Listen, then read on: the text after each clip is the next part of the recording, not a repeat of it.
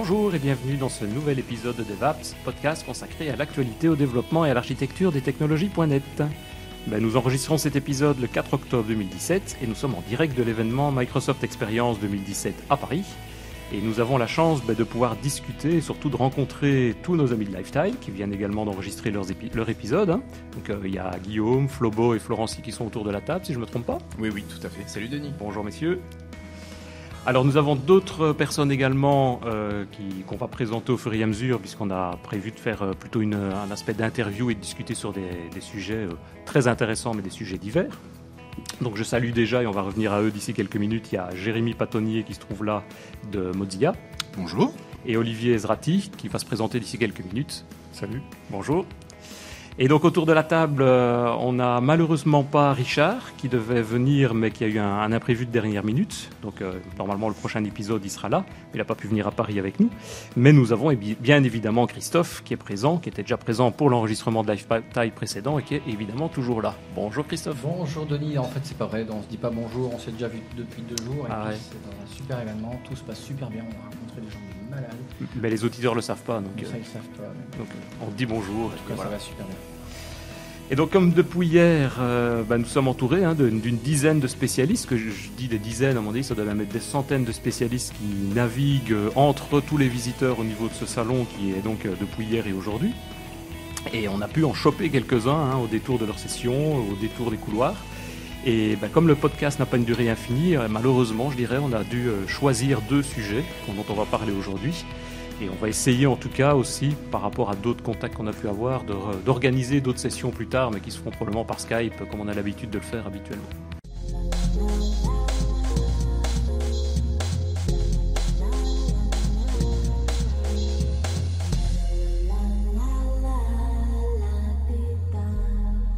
Et donc, ben, je peux peut-être te passer la parole, Christophe, pour que tu puisses euh, déjà introduire euh, notre premier invité, qui est Olivier Ezrati, qui va, à mon avis, se présenter, mais pour pouvoir en parler et puis voir le sujet du jour. Bonjour Olivier, mais en fait, euh, tu es quelqu'un d'extrêmement connu que je ne connaissais pas, humble que je suis. Non, mais sincèrement, hier, on a passé une heure, une heure et demie ensemble, on a discuté sur les sujets de l'IA. Et j'ai été mais retourner de, de, comment tu m'as présenté, comment tu nous as présenté un peu l'IA. Je le voyais pas du tout comme ça, je le voyais négativement. Et maintenant, je suis d'un enthousiasme absolu. Mais juste avant, euh, de, je voudrais te, Je suis ravi de l'effet que ça donne. Mais complètement. ah, depuis hier, il m'en parle. Hein, et, c'est vrai que ça, ça, fait un effet également. Donc j'espère que la passion. Nuit, alors, c'est ça. Ah ouais. et, du coup, alors, ah, en fait. L'arrivée de toi pendant la nuit, je ne sais pas si c'est flatteur. Non, non, mais non, non, non, de, de l'IA. De l'IA, on est bien ah, d'accord. J'ai eu peur. voilà, de tout ce qu'on a discuté. Tu as été à peu près 14-15 ans chez Microsoft. Tu étais le patron de maintenant ce qu'on appelait DX qui vient d'être terminé. Avant, c'était DPE. Avant, je ne sais pas. Et c'est justement là, tu as quitté Microsoft. Ah, ça s'est créé comme DPE. C'est moi qui l'ai créé. D'accord. Euh, en 2005, tu as quitté. tu as été là 14 ans. moi, j'ai créé, enfin, j'ai créé. On m'a demandé de créer DPE en 2001. Et j'ai quitté euh, Microsoft en 2005. Et tu es arrivé en 90. Donc exactement. Connu J'ai lancé Windows NT et Visual Basic en France. C'est euh, juste énorme. Ça, c'est les euh, technos que Christophe aime bien aussi. Hein. Mais, bien, évidemment. Mais, bien évidemment. Tu es, auteur aussi d'un blog qui s'appelle Opinion Libre et du guide des startups. Et du rapport, et puis je vois aussi du rapport des, des CES de Las Vegas depuis 2006. Euh, mais euh, là, pourquoi on t'a invité? C'est au niveau de l'IA qui est à 100% dans l'actualité de Microsoft Experience, enfin 99.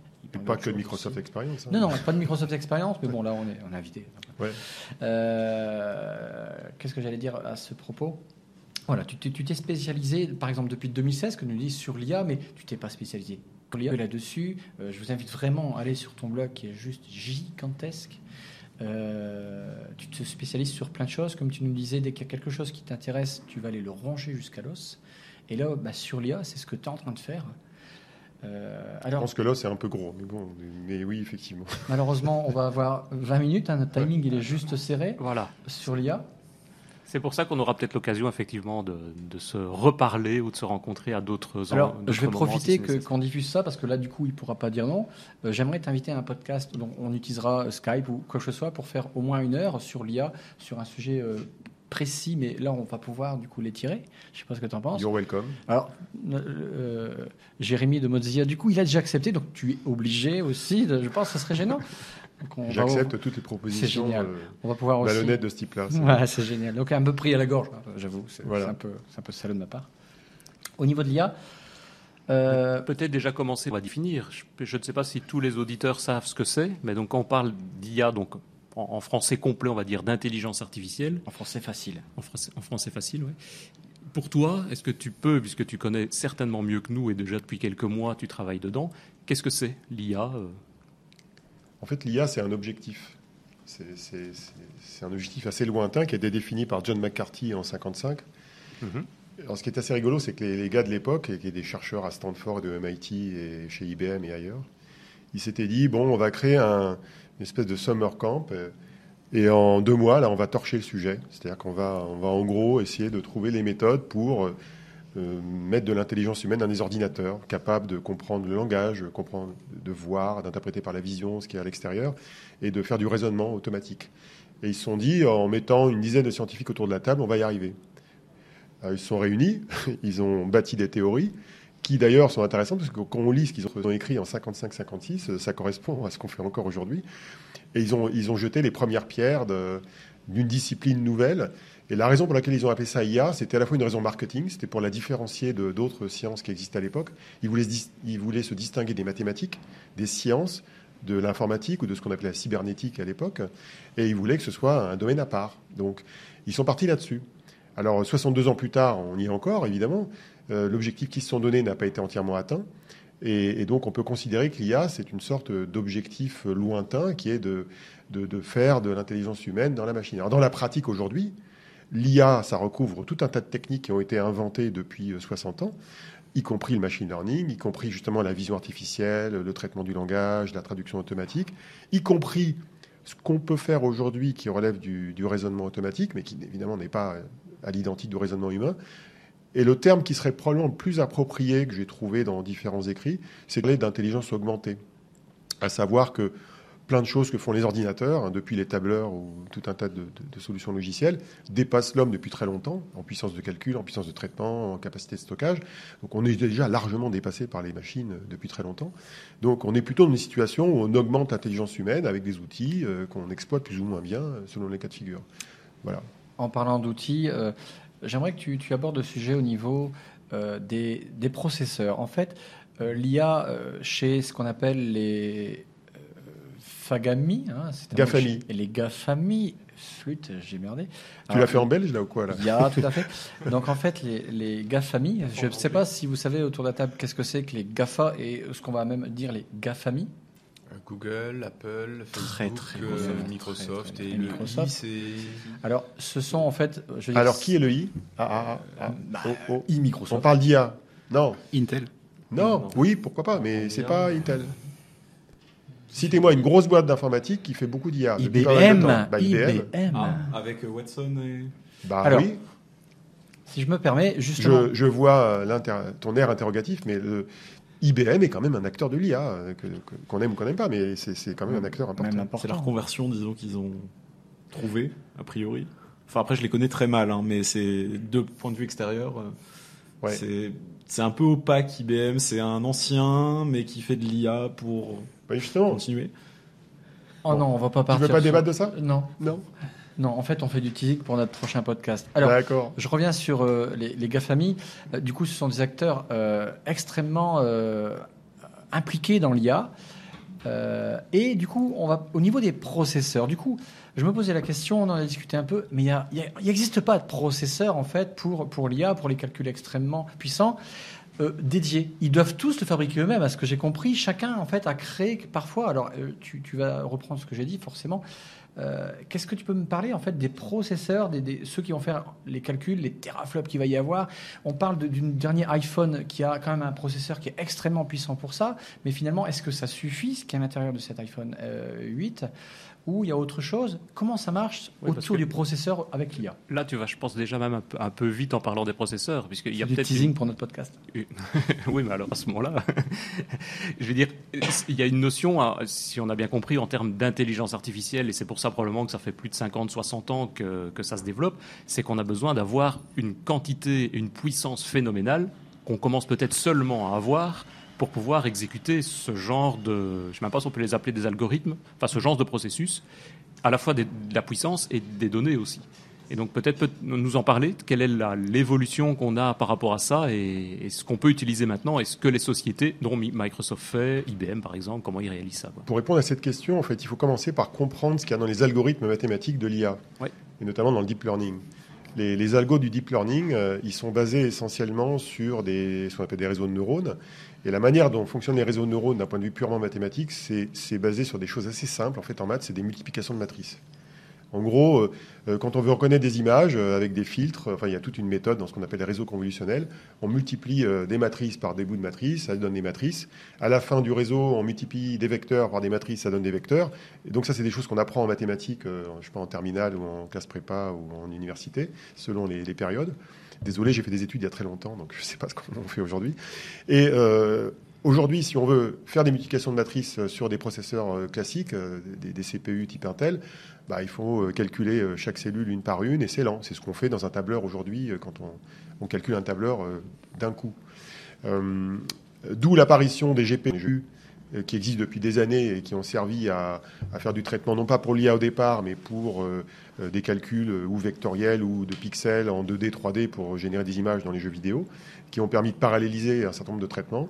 Et donc les GPU dominés aujourd'hui par, NVIDIA sur le marché ont permis de commencer à paralléliser les traitements, d'abord pour la vidéo, pour l'image. Et il se trouve que les algorithmes de traitement de matrice ont pu être déployés sur ces processeurs euh, GPU. Mais ce n'est pas suffisant. Parce qu'en fait, euh, paralléliser la multiplication de matrice avec un GPU, c'est bien, c'est mieux qu'un CPU classique, mais ce n'est pas optimum. Euh, c'est mieux d'avoir carrément dans le silicium des multiplicateurs de matrice. D'où l'arrivée de nouvelles générations de proc, dont certains ont eu déjà quelques années d'ancienneté, euh, qui ont été créés aussi bien pour des serveurs que, pour de l'informatique embarquée, euh, qui intègrent tout bêtement des multiplicateurs de matrices. Alors c'est le cas à la fois des derniers GPU NVIDIA de la série Volta, qui ont été annoncés en mai dernier, c'est le cas du processeur True North d'IBM, qui est utilisé pourtant pour l'instant uniquement chez IBM à une échelle semi-industrielle. C'est le cas des processeurs Brainwave que Microsoft a, a, développé à base d'une technique sur laquelle on pourra revenir qui s'appelle FPGA, mais que pour ces data centers pour l'instant, que Microsoft n'a pas vocation à être un constructeur de serveurs et à vendre sa techno hardware. C'est le cas de Google avec euh, ce qui s'appelle les TPU, c'est Tensor Processing Unit, euh, il y en a au moins une vingtaine hein, sur le marché mondial aujourd'hui. Mais c'est ça qui est étonnant avec une vision externe, enfin moi qui m'a étonné aussi, on se rend compte là que c'est des, sociétés, on parle de Microsoft, de Google, donc des sociétés entre guillemets logicielles ou qui ont à but de fournir des solutions, qui commencent maintenant dans ce cadre-là à fabriquer, enfin non pas à fabriquer, à concevoir les, processeurs pour qu'ils soient adaptés à leur système et pour pouvoir ensuite les mettre en place. Quoi. Alors, qu'on aurait tendance à dire, tiens, ils vont acheter chez AMD, chez Intel, ce qu'il faut pour. Alors, il y a plusieurs raisons à cela, mais ce n'est pas si nouveau que ça. Euh, prenons le cas de Microsoft, qui est l'objet de la conférence aujourd'hui. Microsoft a, très souvent été à l'origine de hardware innovant pour valoriser Windows, par exemple. Ils ont, ils ont créé leur propre première souris en 82 ou 83 pour le PC. Ils ont créé la Xbox, ils ont créé, euh, ils ont même des claviers, ils ont créé des haut-parleurs euh, qui se vendent plus maintenant, mais ils ont créé tout un tas d'accessoires qui valorisaient en fait euh, leur plateforme. Rappelez-vous, quand les PC évoluaient très rapidement dans les années 90, ils créaient ce qu'on appelle des reference design. Mhm. Donc, c'est-à-dire qu'en fait, ils concevaient leur carte mère en disant avec un tel, bah voilà, en gros, à quoi doit ressembler le PC de cette année. Le PC 95, le PC 96, il a tel spec. Et ils balançaient ça chez les OEM, les constructeurs, pour que les constructeurs suivent. Donc en fait, IBM a toujours été dans cette euh, Microsoft, pardon, a toujours été dans cette démarche de de faire avancer le marché du matériel à partir de leurs compétences en logiciel. Alors pourquoi aujourd'hui les Google, les IBM, les Microsoft se sont lancés dans la création de processeurs? Bah, Tout simplement parce qu'ils ont tous une offre en cloud, ils ont tous des, problèmes de performance pour faire exécuter ces fameux algorithmes de, de, deep learning et de machine learning. Donc ils se sont dit, pourquoi pas créer notre propre solution? Il faut savoir qu'aujourd'hui, créer son propre processeur, pour des sociétés qui sont quand même relativement riches, hein, toutes les boîtes dont je vous parle, elles ont des milliards et euh, des milliards et des milliards de dollars euh, en cash ou à leur bilan, elles ont largement de quoi payer ça. Euh, Apple aussi, Apple, vous rappelez-vous Apple quand ils ont lancé l'iPhone, ils ont racheté différentes boîtes, dont PA Semiconductor, ils ont racheté tout un tas de startups pour acquérir la compétence de conception de chipsets. Et aujourd'hui, quand vous prenez le dernier A11 là, qui équipe l'iPhone 8 et l'iPhone 10, c'est un processeur qui est quasiment entièrement conçu par Apple, y compris la partie GPU, alors qu'avant c'était fait par une boîte anglaise qui s'appelait Imagination Technology. Donc ils ont viré un anglais pour le faire eux-mêmes. Et ils ont acheté une boîte pour justement acquérir la compétence pour faire le petit bout du processeur qui gère les réseaux de neurones. Donc, ils en ont besoin. Et à côté de ça, il va y avoir des sociétés plus traditionnelles comme Intel qui ont vocation à vendre des processeurs, à équiper des serveurs, à équiper des PC, dans certains cas à équiper même des objets connectés. Et Intel aussi a une stratégie euh, en trois volets euh, pour créer des processeurs euh, supportant de l'IA.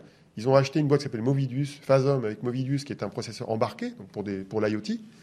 Ils ont acheté une boîte qui s'appelle Nervana, qui fait du processeur spécialisé pour les serveurs.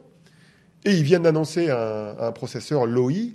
Euh, c'est pas LOI au sens l'ancien journal que certains ont connu, c'est L-O-I-H-I, qui est un processeur plutôt pour serveurs et qui permet euh, d'entraîner des serveurs, euh, notamment au traitement du langage. Alors il y a peut-être un point que je n'ai pas évoqué que je voudrais souligner, notamment pour faire la comparaison entre les processeurs pour les smartphones et les processeurs pour les serveurs. Les processeurs pour les serveurs, ils sont conçus pour être extrêmement efficaces pour ce qu'on appelle l'entraînement des réseaux de neurones. Mm-hmm. Pourquoi? Parce que l'entraînement d'un réseau de neurones, notamment pour reconnaître des images, reconnaître de la parole ou de la traduction, il doit faire, euh, je ne sais plus de quel ordre, c'est de l'ordre de 1000 à 10 000 fois plus de traitement que pour euh, s'exécuter en runtime. Donc on a besoin d'énormément de puissance dans les serveurs pour euh, scanner des millions d'images pour bien les reconnaître. Mais une fois qu'on a entraîné le modèle, on peut le faire tourner sur un processeur ou normal ou spécialisé dans un système embarqué, du PC à l'objet connecté en passant par le smartphone, qui est beaucoup plus léger.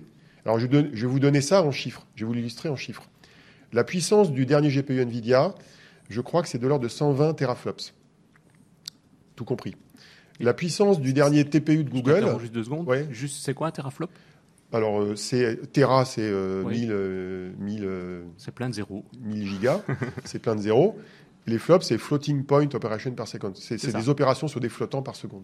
C'est une expression qui a été utilisée depuis plusieurs décennies, qui sert à caractériser la puissance, des, de ce qu'on appelle les HPC, les High Performance Computers, les supercalculateurs. Donc, quand on créait le Cray 1 ou le Cray 2, euh, je ne sais plus combien de temps, on calculait en teraflops. au départ, les premiers faisaient 1 teraflops. Hein. Alors, donc, le TPU de Google, c'est de l'ordre de 96, je crois, teraflops. Donc, vous voyez, l'ordre de grandeur, c'est autour de 100. Mhm. Ça, c'est juste un proc. Dans les data centers, ils en mettent des milliers pour entraîner des modèles avec des millions d'images. Et là, vous prenez le processeur d'Apple, euh, le A11, ou vous prenez le Kirin 970 qui a été annoncé par Huawei euh, au début du mois, là, dans septembre, euh, je crois que c'était à l'IFA, ce sont des procs qui font entre 1 et 2 teraflops. Donc ce sont des procs qui sont très peu puissants par rapport à, ceux des serveurs, mais eux, ils sont faits pour l'exécution du modèle. Donc quand Face ID sur l'iPhone va reconnaître un visage, il ne va pas être entraîné. Il est déjà pré-entraîné à reconnaître des visages sur des serveurs. Et il ne fait qu'exécuter un modèle déjà entraîné. Et là, il y a besoin de moins de puissance. Ça explique le décalage entre. Et ça tombe bien parce que dans l'embarqué, on n'a pas beaucoup d'énergie. Euh, le proc de, 2 teraflops euh, ou de 1 teraflops sur mobile, il doit consommer, je ne sais pas quoi, 1 watt, 2 watts maximum. Le, Nvidia, il consomme 300 watts. Donc, euh, c'est logique que bon, on ait plus de c'est plus de consommation électrique côté entraînement et qu'on en ait moins sur les mobiles. Et donc ça veut dire qu'au niveau développement, si on se met côté développeur, il y a un changement fondamental de conception, de développement. On parlait de nouveaux langages que Microsoft est en train également de sortir pour euh, développer dans ce monde d'intelligence artificielle. On ne va pas raisonner de la même manière. On ne va pas développer. Je prends, tu veux dire en général ou à cause du matériel? En général, pas à cause du matériel. Ah non, ça c'est vrai en général. Le, le matériel a été créé après le logiciel, on pourrait dire, dans, l'univers des réseaux neurones et du deep learning et du machine learning. C'est-à-dire qu'on partait des algos mathématiques, on s'est dit comment on va optimiser les algos au niveau du hard. Euh, et à la limite, c'est devenu extrêmement transparent pour les développeurs, puisque euh, les, couches intermédiaires, notamment CUDA, qui est le driver des GPU d'NVIDIA, ou les couches au-dessus, comme CU, RNN, qui sont des, bibliothèques, euh, des SDK qui servent à piloter des réseaux neurones, sont eux-mêmes quasiment pas vus par les développeurs parce que les développeurs utilisent des bibliothèques qui sont encore au-dessus, comme TensorFlow ou euh, les machine learning d'Azure, qui sont au-dessus euh, de ces bibliothèques. Donc en fait, les réseaux de neurones eux-mêmes sont même pas programmés par les développeurs. Donc en fait, aujourd'hui, quand on fait de l'IA en, en, tant que développeur, on développe en Python, en R ou des, solutions de, type, de ce type-là, mais on a déjà un niveau d'abstraction qui est relativement élevé.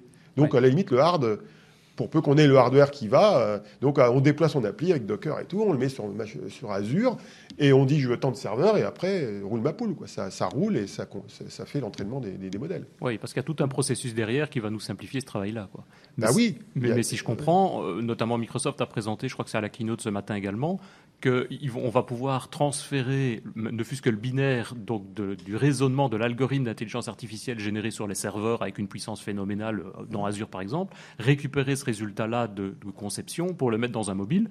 Euh, c'est pas euh, juste je prends le résultat, le binaire et c'est bon, puisque le CPU n'est pas le même. le Conceptuellement, c'est un peu plus compliqué, mais enfin, quand on a fait du développement soi-même, c'est quand même pas la guerre des étoiles. Ça consiste en quoi un, modèle qu'on va déployer sur un mobile?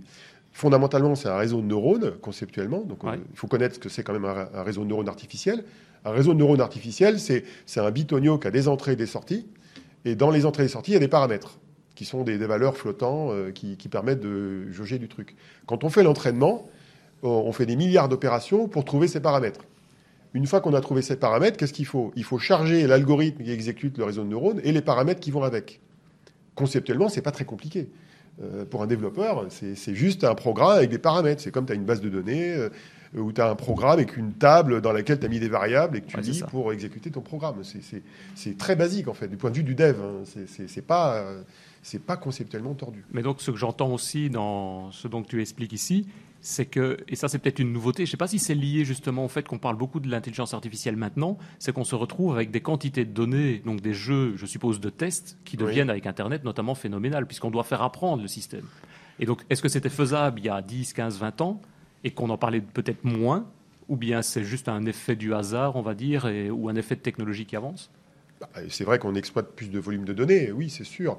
Euh, ceci étant, j'aurais tendance à faire la part des choses entre les réseaux de neurones utilisés dans le deep learning et euh, les, systèmes de machine learning, qui sont plus des modèles statistiques qui exploitent de grosses bases ah de données, de grosses tables.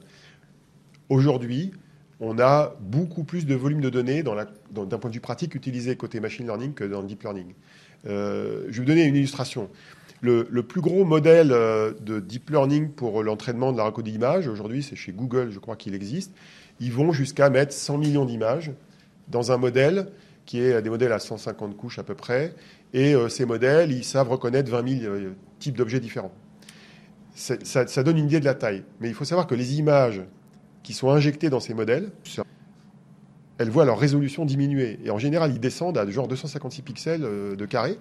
Et ils, se contentent de.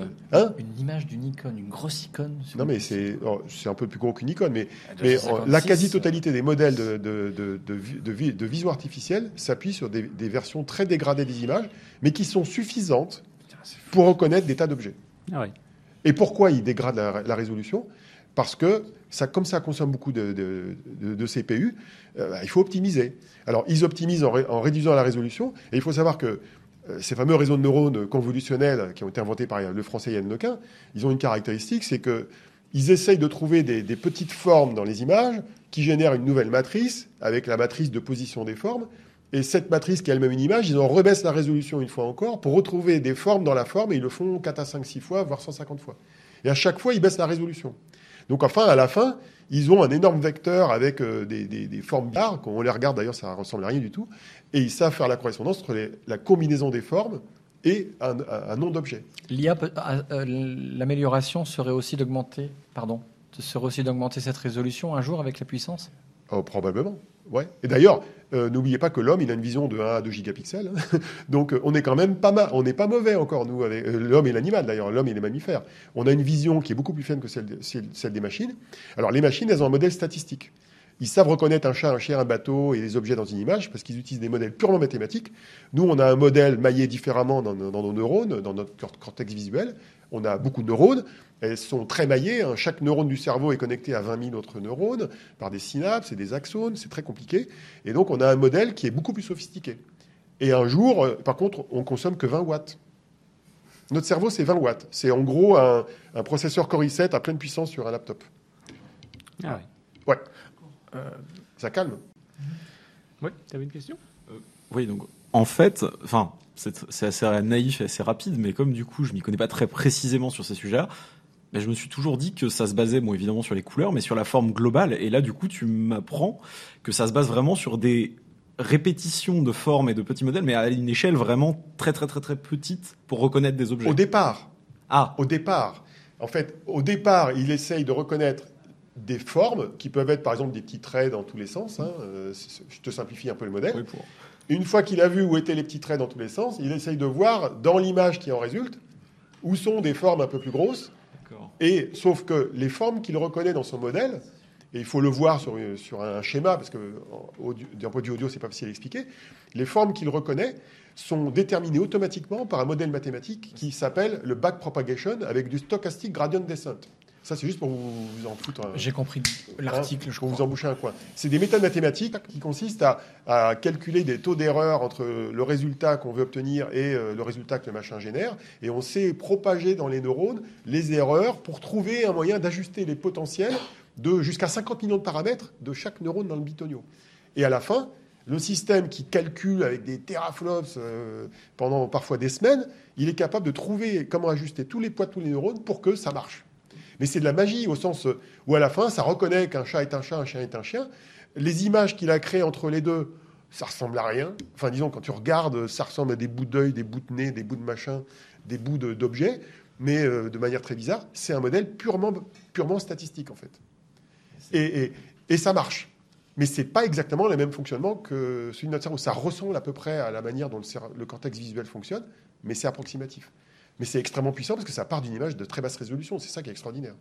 Et d'ailleurs, ça, aboutit à un, point qui est important de connaître quand on est développeur, parce que ça génère un énorme débat que je dirais politique ou sociologique, euh, notamment chez les régulateurs, c'est que ces algorithmes-là, qui créent ces, espèces de couches intermédiaires d'interprétation des images, qui s'appliquent aussi au traitement du langage, ils génèrent des informations qu'on ne peut pas comprendre. Au sens, on voit un truc, c'est généré automatiquement avec des modèles mathématiques, mais on ne comprend pas. Et ça aboutit à une nouvelle expression qui est relativement nouvelle, qu'on appelle l'inexplicabilité des algorithmes. Et ça, ça, fait, ça génère beaucoup d'inquiétudes chez les politiques, parce qu'ils disent, on ne peut pas expliquer le truc, c'est des maths, ça marche tout seul, et donc c'est un problème. Parce qu'on ne va pas pouvoir auditer le système. A reconnu que c'était ton visage alors que ce n'était pas toi, mais pourquoi? Bah, bah, Parce que tu ressemblais euh, à quelqu'un d'autre. Voilà. Et s'il s'agit de trouver un criminel ou un terroriste et que tu es arrêté à l'aéroport aux États-Unis à cause de ça, ça peut être embêtant. Donc si tu ne peux pas l'expliquer parce que les couches intermédiaires sont calculées automatiquement, voilà. alors en fait, plus tu regardes comment ça marche de près, plus tu te rends compte que c'est comme les maths euh, depuis très longtemps. Il y a plein de trucs en maths qui sont calculés automatiquement, euh, avec des nombres flottants, et on n'est pas capable forcément de rentrer dans le détail de plein de calculs qu'on fait dans la vie de tous les jours sans passer par l'IA. Donc quand on connaît les maths et quand on connaît le dev, c'est pas mystérieux. Mais quand c'est des politiques qui s'emparent du sujet, ou euh, des, gens du business, ou des sociologues ou des philosophes, ça, se met à délirer dans tous les sens en disant voilà, danger. Quoi. Alors que le danger, il vient plutôt des données qui alimentent le système que de l'algorithme lui-même. Denis? Ok. Ben, oui, il y avait une dernière question? Non, c'était juste une remarque. Euh, est-ce que cette histoire autour justement de, la peur sur les algorithmes, des IA et compagnie, elle vient pas aussi de, de, préconceptions qu'on a sur ce que doivent être des machines Au sens, euh, une machine, quand je lui rentre A et qu'elle doit me sortir B, et eh ben elle me sort B et pas C. Euh, je vois pas, je ne pas compris ta question. Ce que je, ce que je veux dire, c'est la décision. La, nature de la décision, c'est on, on s'attend à la on, s'attend à ce que le résultat soit toujours prédictible avec une machine. Oui, ok, d'accord. Bah, fameux. Il y a le fameux dilemme sur les voitures autonomes euh, qui, fait partie des débats. Oui, non, le, travers que nous avons en général avec les machines, c'est que nous avons tendance à, avoir une vision anthropomorphique de la machine. On a envie de projeter sur la machine des, caractéristiques, voire des tares humaines. Et donc, on ne comprend pas que derrière, c'est que des maths. En fait, c'est pas des hommes avec leur, leurs caractéristiques. L'effet science-fiction et les films qui ressortent. Voilà, c'est l'effet euh, dystopique des science-fiction. Une des manières de contourner le problème dans le débat, qui d'ailleurs faisait l'objet d'une des sessions de, Microsoft Experience aujourd'hui, euh, jouée par Aurélie Jean, qui était très bien, c'est de se rappeler que les biais qui peuvent euh, induire en erreur une IA sont beaucoup plus les biais venant des données qui alimentent l'IA mhm. que les biais venant des algos eux-mêmes. Je vais vous donner un exemple que j'aime bien, qui concerne euh, IBM et Watson, euh, mais qui n'est pas spécifique à IBM. Euh, il y a des solutions aujourd'hui chez IBM qui visent à aider les cancérologues à faire du diagnostic et de la prescription. Pour dire, voilà, sur tel type de cancer, il faut faire tant de chimio, tant de radiothérapie, une immunothérapie ciblée, etc., etc., basée sur le génome et basée sur toute la littérature scientifique sur le sujet. Problème, la littérature scientifique dans le domaine du cancer, mais dans, plein d'autres domaines, est à moitié bidonnée. Il y a une étude qui a été faite par Stanford en 2014 qui montrait que la moitié des articles scientifiques, enfin des, des, papiers publiés dans Nature, Science, etc., étaient ou totalement à moitié bidonnés. Et puis il y a un autre biais scientifique qui est, qui est connu en santé, c'est que quand il y a des études scientifiques qui sont publiées sur de nouveaux médicaments, il n'y a que les résultats positifs qui sont publiés. Mais les résultats négatifs ne sont pas publiés, parce que ce n'est pas très intéressant de publier un résultat négatif. Résultat, toutes ces données qui sont biaisées par l'homme biaisent l'algorithme. Mais ce n'est pas l'algorithme qui est biaisé, c'est la data qui l'alimente. Donc je pense que le débat sur l'inexplicabilité des algorithmes doit être déplacé sur les données qui alimentent et qui sont d'origine humaine. Et aujourd'hui, 99% des solutions d'IA sont alimentées par des données d'origine humaine et par de l'intelligence humaine, quelle que soit sa forme. Eh ben, je pense que c'est un sujet, à mon avis, qui est très très vaste, qu'on va justement pouvoir peut-être, si jamais tu es d'accord, pouvoir en rediscuter plus longuement. Un, grand merci en tout cas, un grand merci Olivier Ezrati. Euh, je mettrai toutes les coordonnées également si jamais d'autres personnes veulent avoir des informations vers ton blog, vers ton Le blog, c'est O comme Olivier euh, Ezrati, E Z R A D T Y. Tu tapes opinion libre euh, en clair, tu tombes dessus aussi. Hein. C'est plus facile à retenir. Oui, peut-être, c'est vrai. Un grand merci en tout cas. Merci Olivier. Merci, merci. Ben, je propose peut-être de passer, euh, ben, si possible assez rapidement, de passer directement au deuxième sujet et donc de voir avec euh, ben, Jérémy Patonnier, qui est présent avec nous, euh, de venir nous expliquer le sujet suivant qui est une session que tu as fait il y a quelques dizaines de minutes, je pense, qui concerne les progressive web apps. Mais donc peut-être pour te présenter rapidement, donc j'ai juste noté que tu étais chef de projet MDN chez Mozilla. Qu'est-ce que ça. veut dire? Euh, Alors, moi, je travaille dans l'équipe qu'on appelle Developer Outreach. Euh, le travail de cette équipe, euh, en général, c'est d'aller voir les développeurs et de leur donner des informations sur comment marche le web, qu'est-ce qu'on peut faire avec, etc. On a beaucoup de différentes actions là-dessus. La principale chose qu'on fait, c'est un site web qui s'appelle MDN. Mhm. C'est le Mozilla Developer Network, qui est en fait un wiki qui contient de la documentation sur les technos qu'on a dans les navigateurs. HTML, euh, CSS, JavaScript, euh, etc. Je pense que ceux qui font du développement web, euh, à mon avis, connaissent. ce site-là sans, sans trop de difficultés. Alors justement, et pour ceux qui ne le connaissent pas, juste, est-ce que tu pourrais me repositionner, me redéfinir en fait Mozilla, Firefox, MDN, l'open source, parce que c'est des mots clés qui me viennent dès que je parle de Mozilla et que je suis pas forcément en fait le connaisseur. Ouais, tout à fait, absolument. Donc Mozilla, c'est une organisation à but non lucratif euh, qui a pour objectif de faire en sorte que Internet reste un bien commun, euh, utilisable par tous, non biaisé euh, et émancipateur fondamentalement.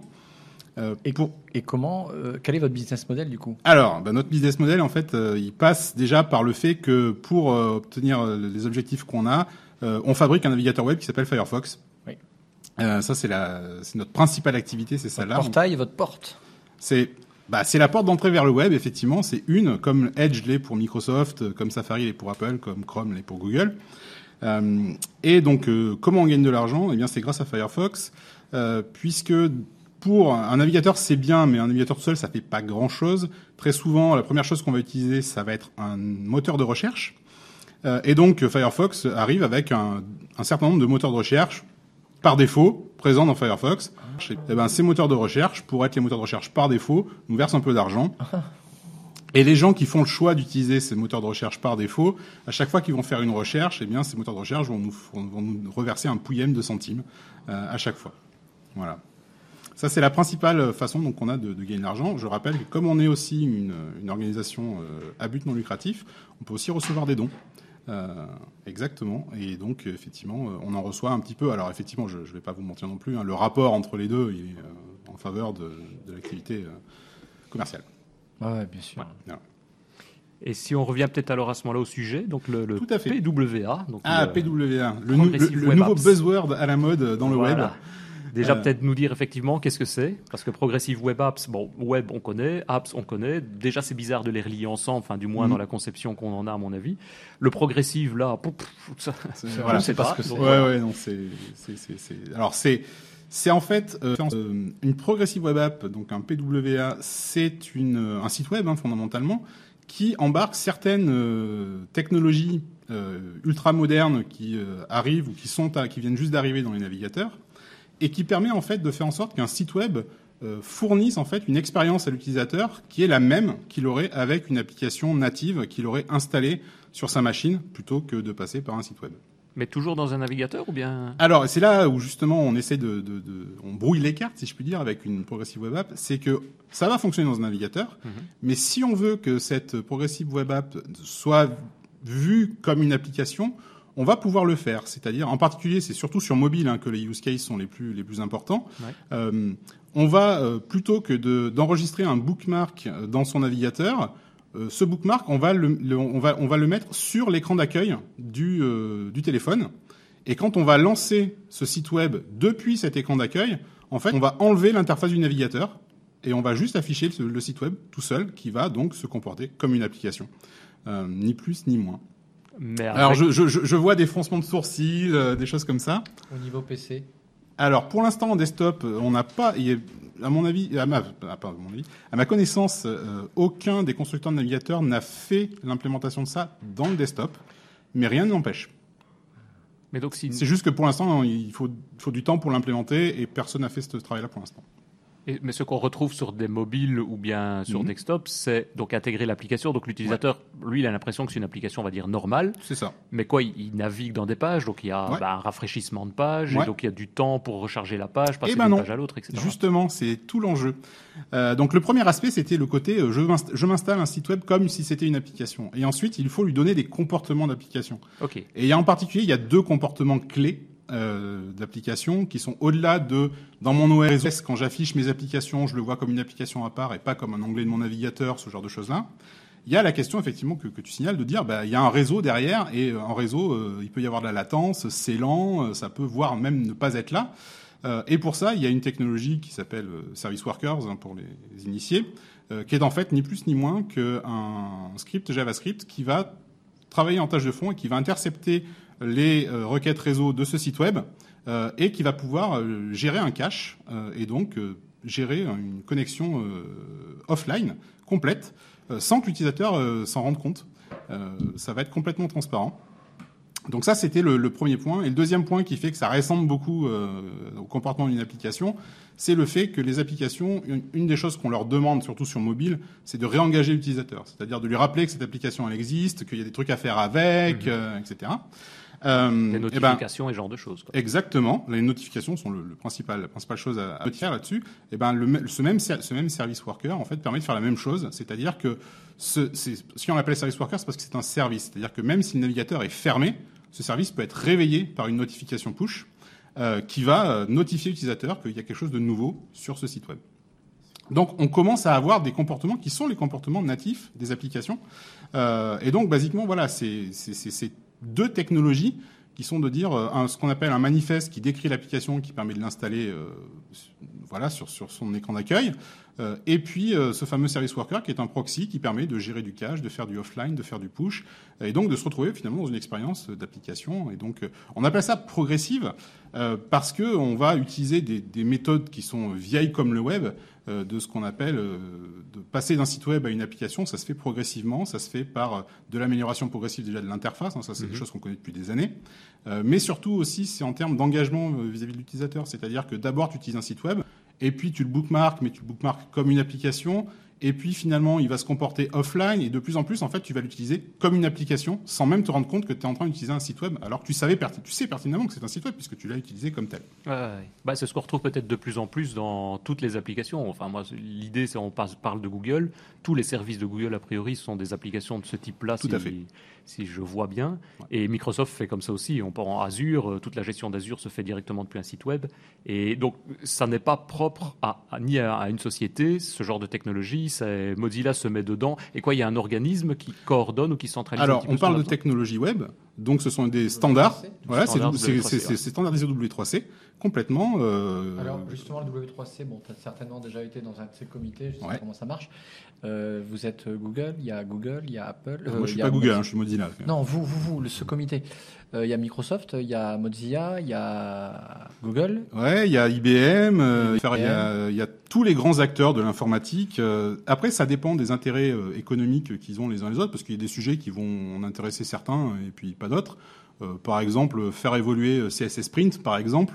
Bon, les navigateurs web en eux-mêmes, Hmm. Ça les intéresse moyennement parce qu'imprimer du, du, papier, c'est pas, pas leur corps de métier. Mais tous les gens qui travaillent, toute l'industrie du e-book, par exemple, s'intéressent beaucoup à ces questions-là. Ah, euh, oui, je comprends. Euh, du coup, c'est pas un peu lent? Parce que parfois sur le W3C, je trouvais que c'était super lent euh, quand il y avait un truc et que ça enfin s'était adopté. Justement, cette techno-là, elle date de quand au niveau W3C et elle va être vraiment démocratisée quand, dans combien? Dans 10 ans? Alors non, on est, on est sur des cycles maintenant qui sont quand même beaucoup plus courts qu'ils ont pu l'être à une époque. Oui. mais c'est pas lié au W3C. Euh, le W3C, c'est jamais qu'un endroit dans lequel on va discuter et se mettre d'accord sur un standard. Le, pourquoi c'est un standard et long? Il y a certains standards qui sont compliqués, longs à définir parce que, mine de rien, leurs use cases sont pas triviaux du tout. Euh, il y en a d'autres qui sont relativement euh, aisés. Je mets plein de guillemets à aisés parce qu'en informatique, c'est jamais si aisé que ça. Euh, mais pour peu que les, les, acteurs qui vont implémenter ces standards soient d'accord, ça peut aller très très vite. On a l'exemple de WebAssembly, qui est une, une un nouveau euh, langage précompilé, un, un semi-assembleur pour le web. Euh, ça a été plié en 4-5 ans en termes de spec et c'est déjà implémenté dans tous les navigateurs. Parce que tout le monde était d'accord pour le mettre en place. C'est ça que j'allais demander, parce que j'avais pris note également de WebAssembly. Il y a une relation entre les deux? Alors non, pas du tout. Euh, WebAssembly, c'est juste une, une nouvelle façon de, de déployer du code euh, sur le web. Euh, c'est hérité des travaux qui ont été faits autour de ASMJS, qui était mhm. une façon d'écrire du JavaScript qui soit directement compilable euh, sans, euh, sans, sans, sans, faire d'interprétation euh, préalable. WebAssembly, ça va encore plus loin en étant un format binaire en fait. Oui, c'est ça.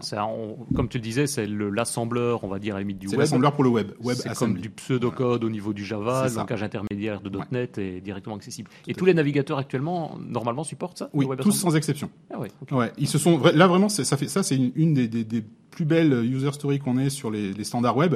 C'est un des standards sur lesquels tout le monde s'est mis d'accord très très vite et tout le monde l'a implémenté très très vite. Euh, il y en a d'autres qui ont été plus compliqués. Hein.